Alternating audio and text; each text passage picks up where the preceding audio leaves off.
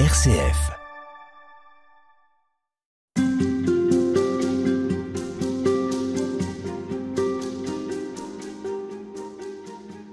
Et nous sommes euh, toujours au cœur du patriarcat latin avec vous, monseigneur William Chomali. Bonjour. Bonjour. Vous avez été nommé évêque en 2010. Et puis depuis 12 ans, vous êtes dans le diocèse entre Jérusalem et Amman, en Jordanie. Vous êtes vous-même originaire de, de Cisjordanie. Quel a été votre, votre parcours spirituel Qu'on fasse un peu connaissance puisqu'on va être avec vous pendant toute cette semaine. Oui. Euh, quel a été votre parcours spirituel? Est-ce que on est, est-ce qu'il y a beaucoup de chrétiens, par exemple, en Cisjordanie? Donc, euh, je suis né à Bethléem, plus exactement dans le village du champ des pasteurs de l'Évangile, à un kilomètre de l'église de la Nativité, dans une famille catholique pratiquante qui priait le chapelet chaque jour.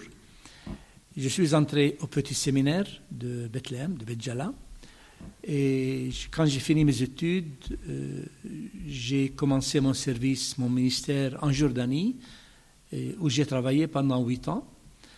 Euh, je suis retourné en Palestine et j'ai servi au séminaire dans l'éducation des futurs prêtres.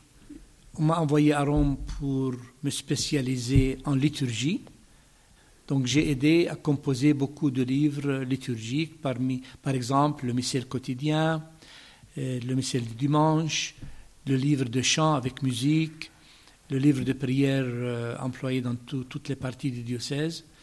Mais plus tard, j'ai laissé ce travail à d'autres prêtres plus jeunes que moi et qui continuent à travailler. C'est un monde très important, le monde liturgique, Mhm. car une des missions de l'Église, c'est prier, c'est célébrer. Donc Ensemble. il faut des livres, il faut des rubriques, Mhm. il faut, Faut régler les célébrations, une structure. Et dernièrement, nous avons publié un travail qui avait été commencé il y a huit ans. Nous avons publié la deuxième édition du Missel d'Hôtel, un livre de 1400 pages euh, qui pèse 3,5 kg, euh, un fruit de travail collectif et qui est utilisé dans tout le monde arabe parmi les fidèles catholiques de rite latin. Et alors vous parliez du petit séminaire, c'est vrai que pour certains de nos auditeurs c'est quelque chose d'évident, mais pour d'autres, le petit séminaire, on ne sait plus très bien ce que c'est. On comprend bien le grand séminaire, celui des prêtres, celui qui forme les futurs prêtres. Le petit séminaire, quand on y entre, est-ce que on- y entre à quel âge et est-ce qu'on a l'idée qu'on deviendra prêtre? Oui, euh, le grand séminaire est le lieu où vraiment la vocation se développe d'une façon claire. On, étudie la philosophie, la, la Bible, la théologie, euh, on apprend la musique, la liturgie, l'histoire de l'Église, droit canon, théologie morale, dogmatique, fondamentale. C'est la préparation directe au sacerdoce. Le petit séminaire, c'est un collège, un lycée, où oh, il y a une préparation lointaine, surtout une préparation humaine. Parce que le prêtre doit être formé humainement, spirituellement, théologiquement. La formation humaine précède toute formation. Si on n'est pas humain, on ne peut pas être chrétien. Et comment on est formé humainement alors? Ça se traduit par quoi? Voilà, nous viv- nous- euh, j'ai fait le petit séminaire pendant cinq ans. Maintenant, le petit séminaire n'existe pas au patriarcat latin pour beaucoup de raisons, pour des raisons politiques et d'autres aussi. Il y a des difficultés à faire venir des élèves euh, de la Jordanie, surtout qu'ils seront loin de leurs parents. Et Ils sont jeunes parce que c'est 13 ans le petit séminaire, 13-14. ça, co- ça commence à 12 ans, comme Ouais. ça. Et pendant cette période, nous étudions, donc nous apprenions le latin, parce que pour apprendre les langues, il faut être jeune. Alors je me rappelle que j'ai commencé à apprendre le latin à 11 ans. J'ai appris le français à 11 ans. Donc on gagne beaucoup à apprendre tôt les, les Ouais. langues, surtout les langues qui nous concernent pour l'avenir. Et aussi, il y a la discipline. Mm. C'est vrai que c'est une discipline militaire, mais ça forme. Donc on apprend à travailler. Euh, nous avions un programme, pas seulement d'études, mais il fallait euh, euh, laver les assiettes aussi, il fallait balayer, il fallait jouer ensemble, il, fallait, il y avait des, on allait en promenade ensemble. Il y avait une, une éducation humaine à pratiquer toutes les vertus sociales et humaines que vous connaissez.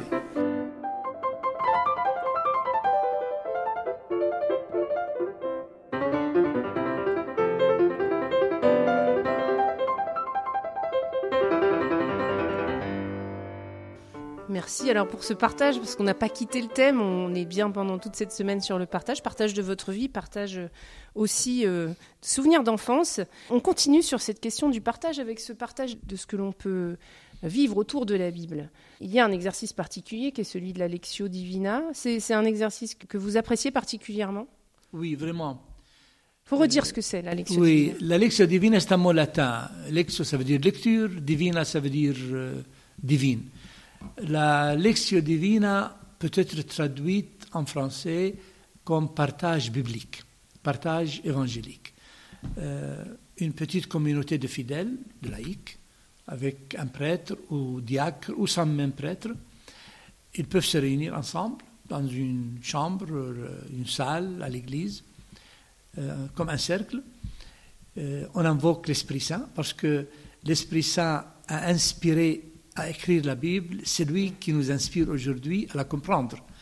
Après l'invocation du Saint-Esprit, nous lisons lentement un passage biblique. Ça peut être l'évangile du dimanche suivant. Après avoir lu le passage biblique, quelqu'un bien préparé peut donner le sens littéral historique de ce passage.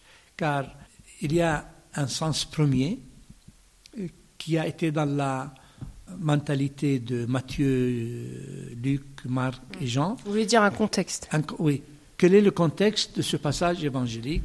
Qu'est-ce que Jésus a voulu dire quand il a parlé avec ses disciples ou avec les foules? À ce moment-là. À ce moment-là. Mm. C'est un sens contextuel qui dépend du lieu mm. et du temps. C'est très intéressant. Donc ici, il faut être préparé. Euh, par exemple, quand on parle de la parabole des talents, aujourd'hui, qu'est-ce que c'est qu'un talent Il a un sens différent. On dit à quelqu'un qui a du talent, ça veut dire il a des dons particuliers. Mais au temps du Christ, un talent, c'était une monnaie. Mm. Et on peut dire qu'un talent valait peut-être euh, un million d'euros. Donc quand le patron donne cinq talents à un des serviteurs de ses employés, ça veut dire qu'il a donné 5 millions. Mm. C'est une somme énorme, extravagante, exagérée, mais qui indique la générosité et la bonté et la confiance du maître. Donc, comprendre le sens contextuel, ça change toute la perspective. On a une idée que ce Seigneur, qui est Dieu, aime et a confiance, et il nous confie un trésor, sachant que nous allons bien euh, l'utiliser.